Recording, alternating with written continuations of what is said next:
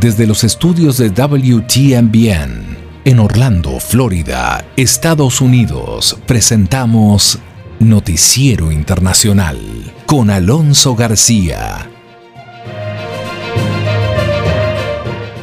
Es un gusto saludarle hoy miércoles 8 de septiembre del 2021 y traer los hechos más relevantes de Estados Unidos, América Latina y el mundo. Estos son los titulares de la presente edición. Estados Unidos recuerda los atentados del 11 de septiembre inmersa en una nueva era de retos antiterroristas. Se rebasan los 40 millones de casos de COVID-19 en el país anglo del continente americano. Y el subsecretario de Salud de México, Hugo López Gatel, una vez más en el ojo del huracán debido a sus dichos en la conferencia matinal que brinda el gobierno mexicano. Señaló, vacunar a un menor es quitar la posibilidad de vacunar a un adulto. Vamos a tener un comentario allí desde México con el abogado Juan José Rosales y unas 430 mil personas en Luisiana, Estados Unidos, siguen aún sin electricidad. Corte de lo Constitucional permite al presidente Nayib Bukele de El Salvador optar a la reelección y aumenta el rechazo hacia la nueva ley que restringe el aborto en Texas, Estados Unidos. Mientras tanto, Jill Biden, la esposa del presidente de esta nación, hace historia al regresar a su trabajo pese a ser la primera dama. El estado de la costa este de Estados Unidos siguen atendiendo emergencias tras paso del IDA. La ONU pide ayuda para Centroamérica. Tendremos el informe con Leonardo Ponet. Y los venezolanos reaccionan a la segunda ronda de diálogos en México. La criptomoneda se transforma en moneda legal, siendo así El Salvador el primer país en darle este estatus a la criptomoneda. Vamos a tener toda la información con José Penolete al respecto.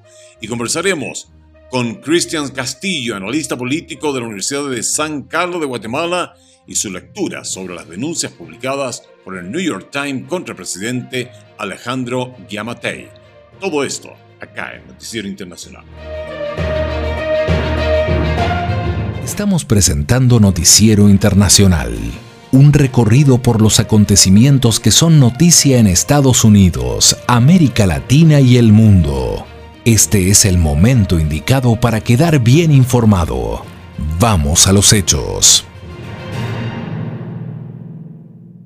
Gracias Juanjo Verone. Vamos de inmediato al desarrollo de las noticias. Estados Unidos recuerda los atentados del 11 de septiembre inmersa en una nueva era de retos antiterroristas. Los 20 años de los ataques del 11 de septiembre están marcados por la abrupta retirada de Estados Unidos y los aliados de Afganistán lecciones aprendidas, nuevos retos en la lucha antiterrorista y preguntas sin responder sobre la aplicación de la justicia subyacen en la mente de los estadounidenses durante las horas previas a las ceremonias en honor a las víctimas de un atentado que cambió el devenir de la humanidad. Desde la Casa Blanca tenemos la información con Jorge Agobián. En 2001, Estados Unidos y el mundo se embarcaron en una nueva era. Bajo mis órdenes, el ejército de Estados Unidos ha comenzado ataques contra los campos de entrenamiento de terroristas de Al-Qaeda y las instalaciones militares del régimen talibán en Afganistán.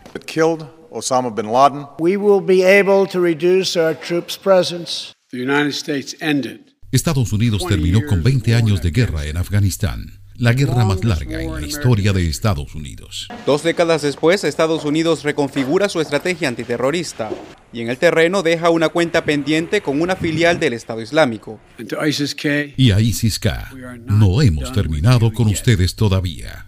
Mientras Estados Unidos rinde homenaje a las víctimas del ataque a las Torres Gemelas, voces como la del ex asesor de seguridad nacional del expresidente Donald Trump, John Bolton, advierten que las amenazas persisten. Creo que varios países se beneficiarán de nuestra retirada. Deja un agujero en Asia Central y alguien va a llenar ese vacío y no será solo Pakistán, serán China, Rusia, Irán y lo que temo es que todos los grupos terroristas se refugiarán allí nuevamente y amenazarán a Estados Unidos y al mundo. El alto mando militar asegura, sin embargo, que el país está en la capacidad de contrarrestar la persistente amenaza terrorista sin el despliegue de tropas. Y ahora nuestra misión es asegurar que continuaremos nuestros esfuerzos de inteligencia para proteger al pueblo estadounidense durante los próximos 20 años. Para conmemorar los 20 años del atentado a las Torres Gemelas, el presidente Biden y la primera dama viajarán a la ciudad de Nueva York, a Shanksville, Pensilvania y al Pentágono para honrar las vidas perdidas hace 20 años en los tres blancos de los atentados del 11 de septiembre. Y bien, terminó el fin de semana feriado en Estados Unidos y la celebración podría opacarse con los nuevos contagios de COVID-19, ya que entre las mutaciones y las multitudes, el virus no descansa. Desde Miami nos informa Alonso Castillo. En Estados Unidos, más de 40 millones de personas han dado positivo al COVID-19, según registran los datos de la Universidad Johns Hopkins. Con el regreso a clases, las infecciones en los niños se incrementaron, al igual que la ocupación de varios hospitales alrededor del país. En Florida, agosto terminó siendo el mes más letal desde el inicio de la pandemia. 1.300 personas fallecieron a causa del coronavirus. Lo que estamos viendo acá es una representación de la realidad, es decir, que nuestros pacientes en la unidad de cuidados intensivos y en las unidades intermedias son pacientes no vacunados. Los Centros para el Control y la Prevención de Enfermedades señalan que el 53% del país ha optado por recibir la inyección. Para el doctor David de la Cerda, director de la Unidad de Cuidados Intensivos del Hospital Jackson Memorial en Miami, el miedo a la vacuna comienza a disminuir. La gente antes pensaba que no servían y ahora hay una prueba. Yo creo que vamos a ver un incremento en vacunación. Los estados con el mayor número de personas vacunadas son Vermont, Connecticut y Massachusetts. En los últimos tres lugares están Wyoming, Alabama y Mississippi. A la fecha, según los datos de los CDC, más de 649 mil personas han perdido la vida a causa del COVID-19. La Administración de Drogas y Alimentos de Estados Unidos, la FDA, se reunirá el próximo 17 de septiembre para definir la estrategia respecto a la tercera dosis de la vacunación para combatir el COVID-19, que podría empezar a suministrarse a partir del 20 de este mes. Y es increíble cómo el gobierno de México cada semana da tema de hablar a quienes nos gusta analizar los hechos. Y por supuesto, esto es algo que sucedió ayer, el día martes, Tal como se lo hemos comentado acá en Noticiero Internacional, el gobierno del presidente López Obrador en México tiene la costumbre, durante estos años que ya llevan el mandato, de realizar un show matinal, a la usanza de otros gobiernos que ustedes ya bien conocen, que tienen una marcada tendencia política en Latinoamérica. Bien, el gobierno de México, en su conferencia matinal, que es obligatoria a atender para los medios, el subsecretario de Salud, el señor Hugo López Gatel, se le ocurrió señalar que vacunar a un menor es quitarle la posibilidad de vacunar a un adulto. ¿Cómo un, subsecretario de salud de un país puede hacer semejante diferencia entre sus conciudadanos? Vamos con el comentario realizado desde México por el abogado Juan José Rosales. Comparto con usted esta información de la agencia informativa F. Chile, uno de los países que más rápido vacuna contra el COVID-19 en el mundo, inició este martes el proceso de inmunización de los menores de entre 12 y 17 años de edad. Chile está ya vacunando a niños entre 12 y 17 años con la inyección de Pfizer, sumándose a otros países de la región que están llevando a cabo esta práctica, como es República Dominicana. Es eh, ya de llamar la atención que se esté vacunando a menores entre 12 y 17 años en Chile. Ok, ¿qué es lo que está pasando en México? Que nos enfrentamos a los designios de una persona que ha causado miles de muertes y me hago responsable de lo que estoy diciendo porque la evidencia ahí está. Hugo López Gatel ha causado miles de muertes debido a sus erráticas decisiones, debido a la mala forma en la cual se ha manejado no la pandemia, sino la respuesta a la pandemia desde las instituciones de salud del Estado mexicano. Y ahora ahí le va otra. ¿Qué dijo en la rueda de prensa matutina de hoy martes? Se fue en contra de las familias que a través del amparo. Tenemos derecho a esto los mexicanos. Doctor Hugo López Gatel es un derecho de los mexicanos, de las mexicanas y de los mexicanos recurrir a las instituciones de justicia cuando un acto de gobierno como los de usted vulnera nuestros derechos. Es una institución de las más importantes que tenemos como garantía a los ciudadanos en México en amparo.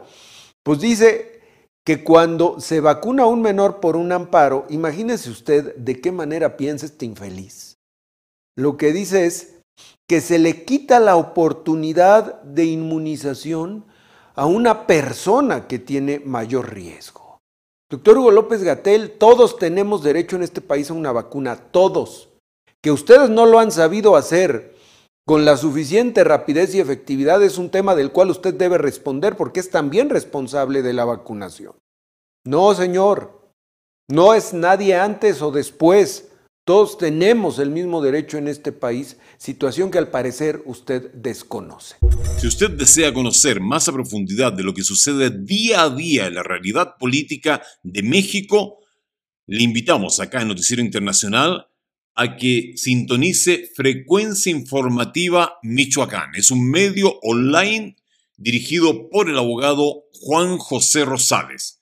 Frecuencia Informativa está disponible también en su canal de YouTube. Continuamos con las informaciones acá en Noticiero Internacional. Seguimos en Estados Unidos ahora.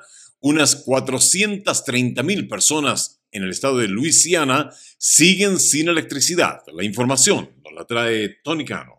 Más de 400.000 hogares y negocios en Luisiana seguían el martes sin electricidad, nueve días después del paso del huracán Ida. Más de la mitad de las gasolineras en dos ciudades importantes se quedaron sin combustible, más de una semana después de que el huracán Ida azotara el estado, destrozando casas y derribando líneas eléctricas, señala AP. Sin embargo, también hay signos persistentes de recuperación, ya que el número total de personas sin servicio eléctrico ha caído de su punto máximo, de más de un millón, mientras que cientos de miles de personas han recuperado el servicio de agua potable. La firma ATT, que sufrió cortes generalizados en sus sistemas de telefonía celular después del meteoro, informó que su red inalámbrica ya funciona con normalidad en Luisiana. Mientras los residentes luchaban por recuperarse, varias organizaciones estatales, grupos religiosos y voluntarios trabajaron durante un noveno día para repartir alimentos, agua y otros suministros urgentes para quienes se quedaron sin recursos después de que sus casas fueron destruidas o quedaron inhabilitadas. Entre tanto, las autoridades continuaban investigando la muerte de siete adultos mayores, que fueron evacuados de hogares de ancianos a un almacén en la ciudad de Independence mientras que cientos de personas mayores eran atendidas en refugios para necesidades especiales en otras partes del estado. vamos ahora a El Salvador. La Sala de lo Constitucional del Salvador autorizó al presidente de esa nación, Nayib Bukele, a buscar la reelección presidencial pese a que lo prohibía la Constitución. Raquel Herrera, desde San Salvador, nos tiene los detalles. El mandatario salvadoreño Nayib Bukele tiene luz verde para buscar la reelección presidencial inmediata. La decisión la adoptaron los magistrados que nombró la Asamblea Oficialista el 1 de mayo tras destituir a la anterior Sala de lo Constitucional del Salvador. La sentencia va en contra de al menos cinco artículos de la Constitución que prohíben la reelección consecutiva, dice este juez y ex magistrado. Fundamentos jurídicos serios no existen, Raquel no existen. Es, eh, es la parte de un libreto que tiene este presidente de apoderarse absolutamente de todas las instituciones y por largo tiempo. La sentencia revertió una resolución de la Sala de lo Constitucional en 2014, según la cual el presidente no puede buscar la reelección hasta 10 años después de dejar el cargo. El gobierno dice estar de acuerdo con la resolución. Es permitido entrar en la competencia electoral, en la postulación, cumpliendo los requisitos y quien define si ingresa nuevamente o no es el pueblo salvadoreño. La comunidad internacional también ha rechazado la decisión del máximo tribunal constitucional de El Salvador. Y el gobierno de los Estados Unidos condena la decisión tomada el 3 de septiembre por la Sala Constitucional salvadoreña. Bukele no se ha pronunciado sobre la sentencia ni si buscará la reelección para 2024. Regresamos a Estados Unidos. Aumenta el rechazo hacia la nueva ley que restringe el aborto en el estado de Texas. Mientras crece este rechazo hacia la nueva ley, clínicas en estados aledaños a Texas comienzan a recibir más pacientes que buscan terminar sus embarazos. La información desde Houston con Arnoldo Rojas. La misma semana que entró en vigor la ley SB8 de Texas que prohíbe el aborto en cuanto se puede escuchar el latir del corazón del feto, generalmente a las seis semanas de gestación, la legislatura de Texas aprobó un nuevo estatuto que veta la prescripción de píldoras abortivas a partir de la séptima semana de embarazo. El proyecto de ley ya fue enviado al despacho del gobernador Greg Abbott para su endoso final.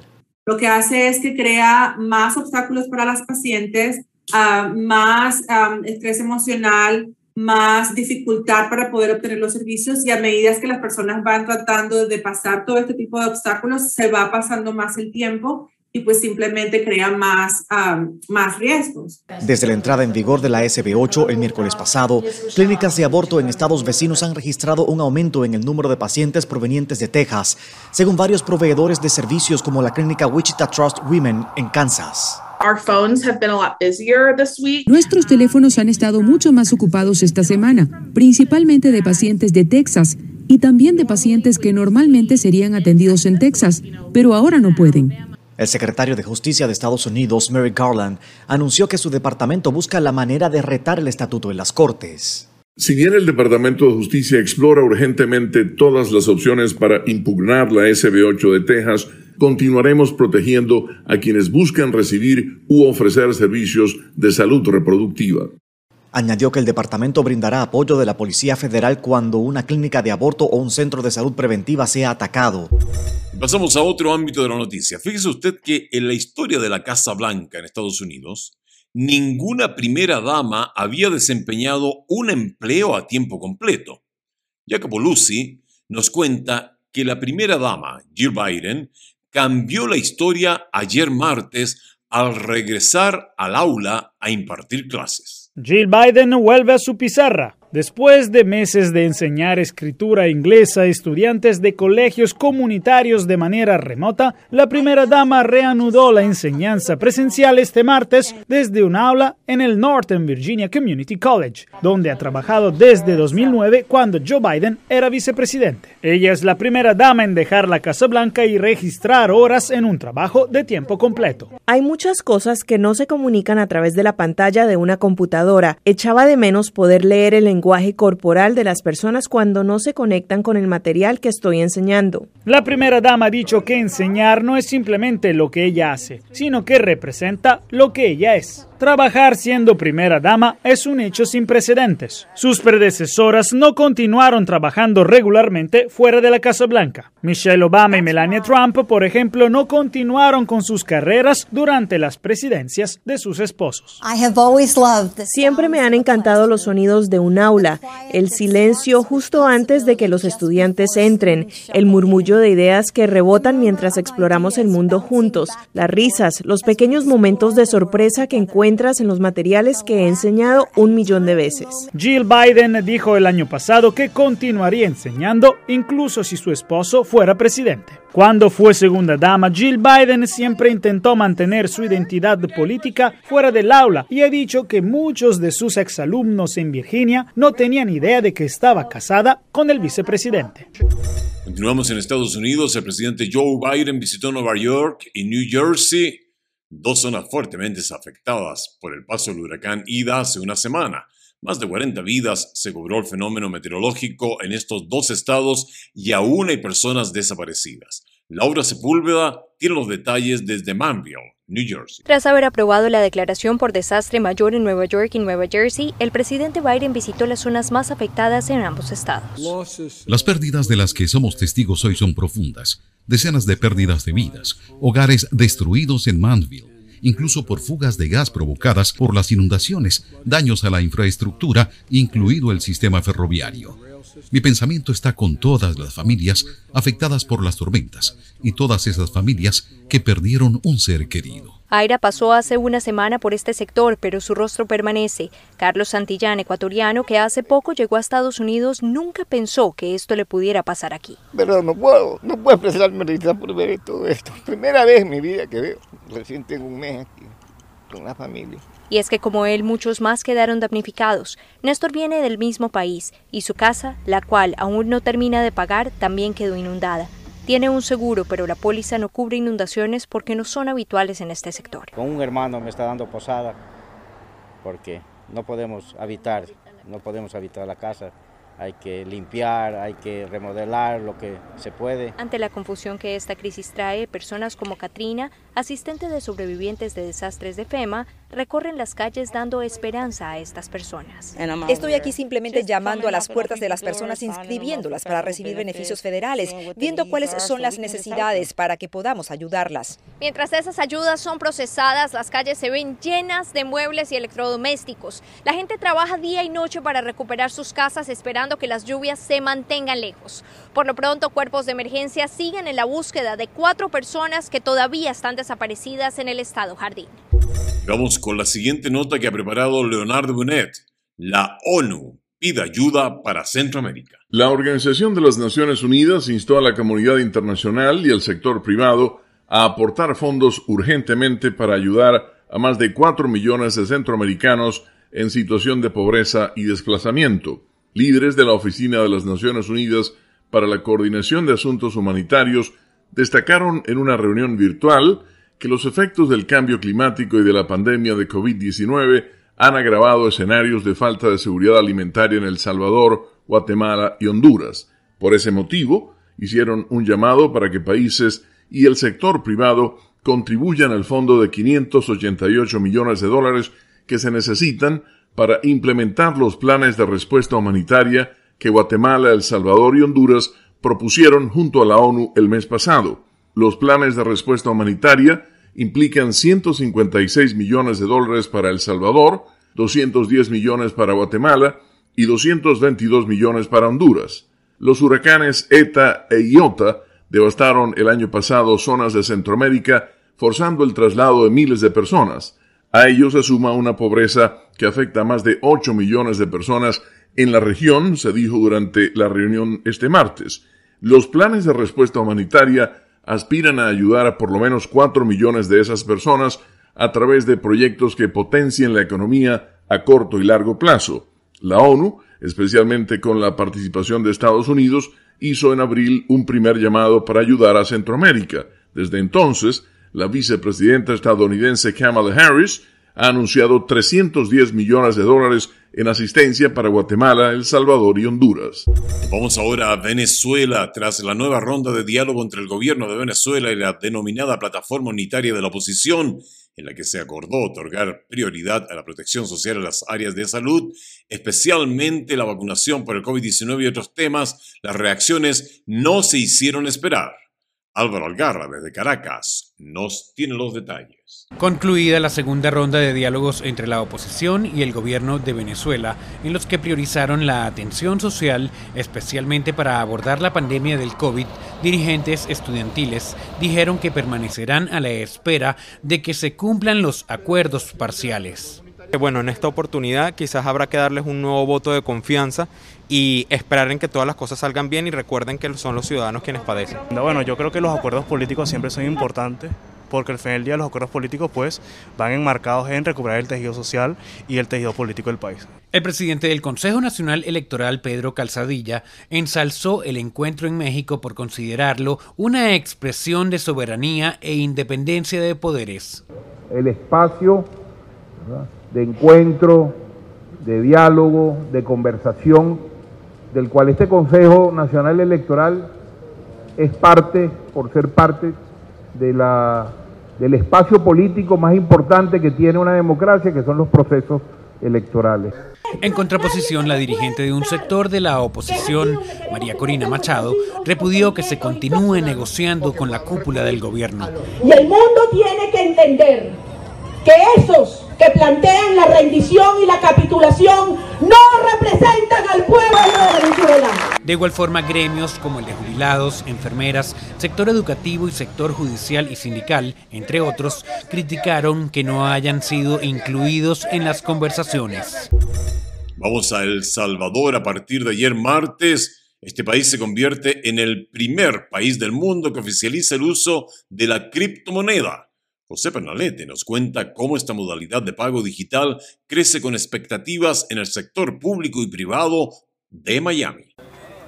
El Salvador hace historia en el mercado digital luego de que el gobierno de ese país haga oficial el uso de la criptomoneda desde este martes una modalidad de pago que la banca convencional cuestiona. Sin embargo, ahora en la nación centroamericana se conduce este mecanismo como oportunidad de negocios para la población. Un ejemplo de esto es lo que está haciendo Nayib Bukele en este momento en El Salvador, donde cada ciudadano va a recibir alrededor de 35 dólares en su cuenta digital y eso significa que el país de Salvador va a ser el primer país del mundo donde la moneda digital va a ser aceptada para hacer productos y servicios. La criptomoneda se hace cada vez de uso más común en Estados Unidos con cajeros automáticos que venden esta forma de comercio en negocios de cualquier tipo. En el sur de Florida se acapara la atención de este mercado. En este momento Miami es la ciudad número uno de criptomoneda alrededor de los Estados Unidos.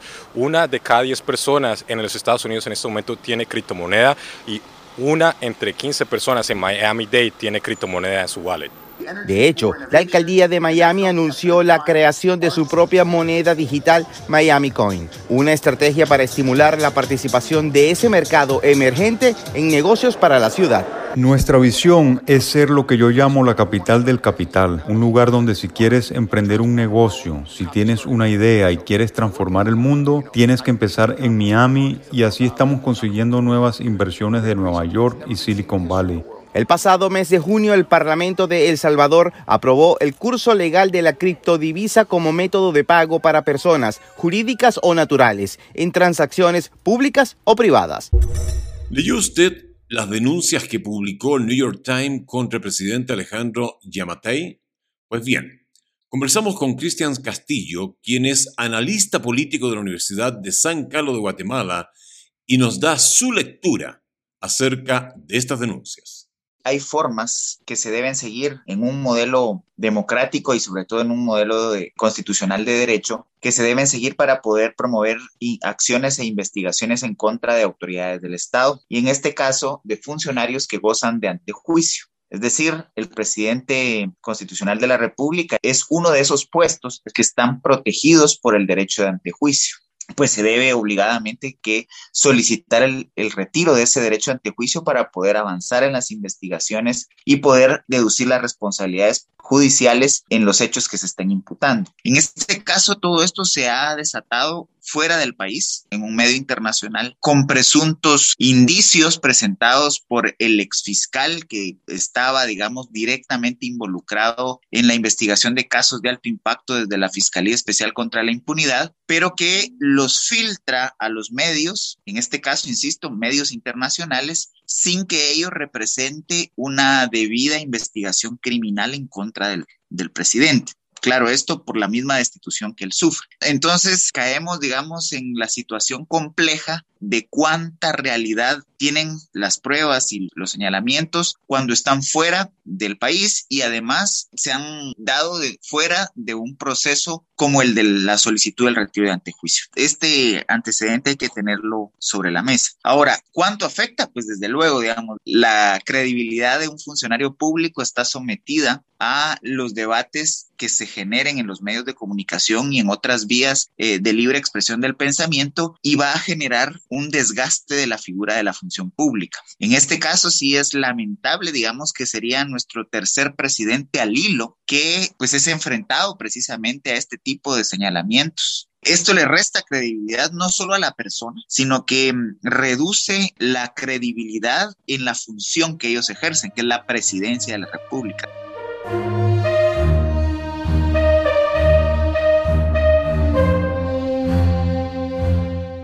Llegamos así al término de la edición de hoy, miércoles 8 de septiembre, de Noticiero Internacional.